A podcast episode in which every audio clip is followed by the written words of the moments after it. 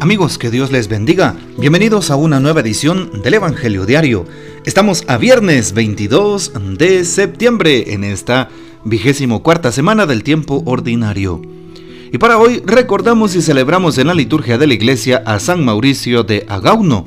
En Agauno, hoy San Mauricio de Agaune, en la región de Balais, en el país de los Helvecios.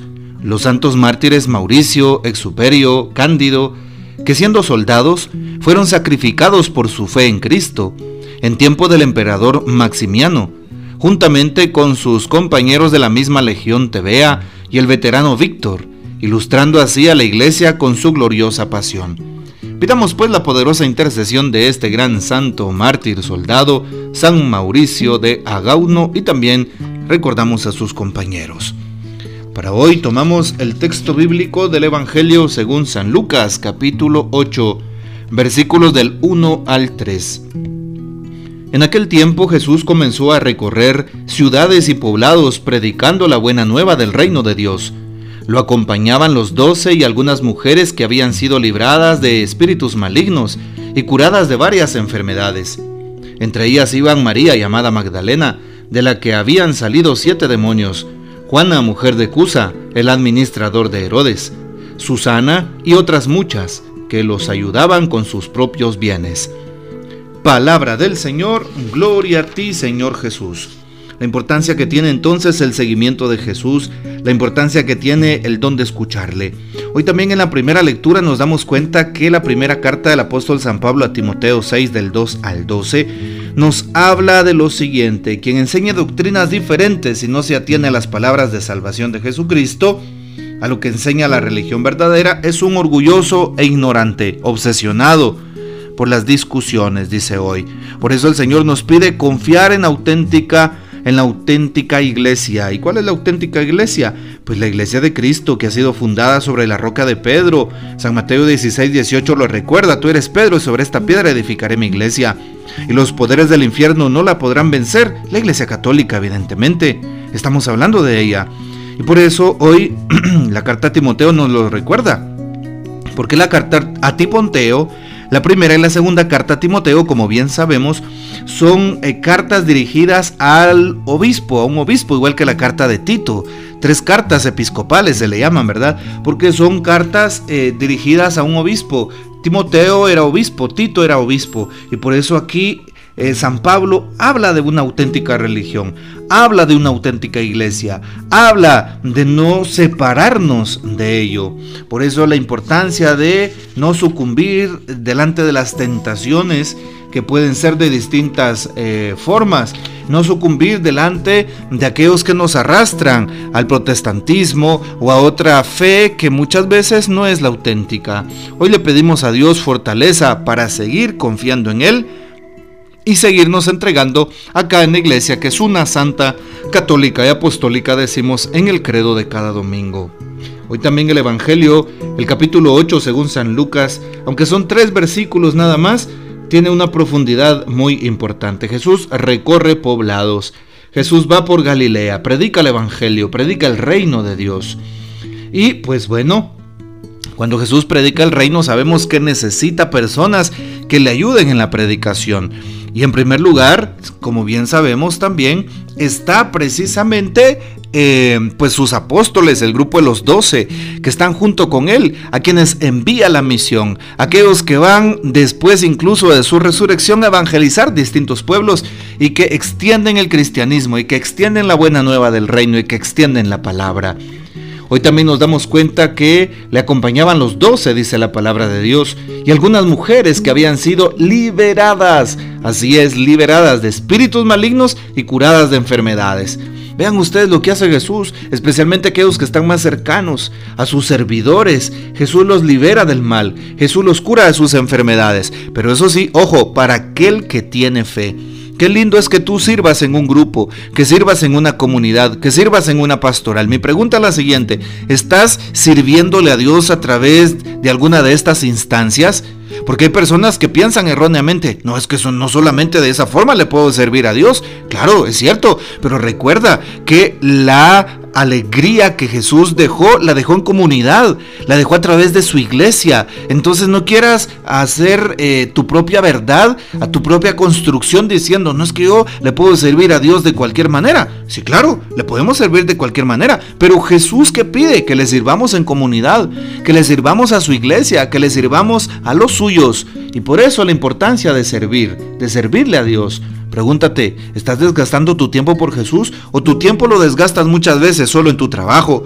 Lo desgastas muchas veces en tus intereses, en, tus, en tu propia familia y no le estás dedicando el tiempo a Dios que se merece. Qué importante es ahora que tenemos tiempo, que tenemos vida, que tenemos salud y que estamos de pie, servirle a Dios como Él se merece y como Él lo pide.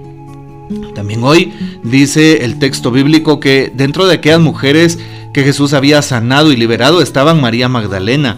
Sí, qué importante es saber que hoy tocamos el tema de María Magdalena. Muchas personas erróneamente, equivocadamente, han pensado que María Magdalena es una mujer eh, pecadora, es una eh, en el sentido de ser una mujer prostituta. No, mentira. En ninguna parte de la palabra de Dios, en ninguno de los evangelios, encontramos que María Magdalena fue prostituta. No. Eh, malamente hemos pues escuchado esto, ¿ya? No, al contrario, el texto nos da precisamente el dato de hoy de quien sacó, expulsó siete demonios, pero nada más, ya, en ningún momento dice que ella sea una mujer de la vida alegre, ah, ah, para nada. Por lo tanto, María Magdalena fue liberada del mal como muchas personas han sido liberadas. ¿Y de qué mal le sigue liberando hoy Jesús? Del mal que tú le pidas, del mal que tú pongas frente a Él. Pon tu corazón y dile, Señor, libérame de este mal. Del mal de la ira, del mal del odio, del mal de las rencillas, del mal de la crítica, del mal de la soberbia, del mal de la lujuria. ¿Cuántos males, cuántos espíritus inmundos necesitamos que Dios cure en nuestro propio corazón. Y hoy también Jesús sigue sanando a aquellas mujeres que están enfermas, Juana, la mujer de Cusa, ¿verdad? Eh, Susana y otras muchas mujeres. Claro, Jesús cargaba un grupo de apóstoles que eran varones, ¿verdad? Pero encontramos en el Evangelio también a un grupo de mujeres y aunque no lo diga abiertamente, había un grupo de mujeres que servía a Jesús y a sus apóstoles. Sí, había un grupo de mujeres que andaba con ellos todo el tiempo, en Galilea, en Cafarnaúm, en Magdala, y que andaba con él todo el tiempo también en Jerusalén y donde quiera que él se encontrara. Mujeres que le servían sin eh, pues el interés de recibir algo a cambio, sino más bien con la gana de servirle a Dios con el amor que le tenían a Dios y que habían visto en la persona de Cristo. Qué hermoso es entonces servirle a Jesús como servían aquellas mujeres. Por eso la importancia de servirle a Dios. ¿Ves? Qué importante. Los apóstoles le servían a Jesús. Aquel grupo de mujeres le servía a Jesús. ¿Y por qué no le sirvo yo a Jesús? ¿Qué me impide servirle a Jesús?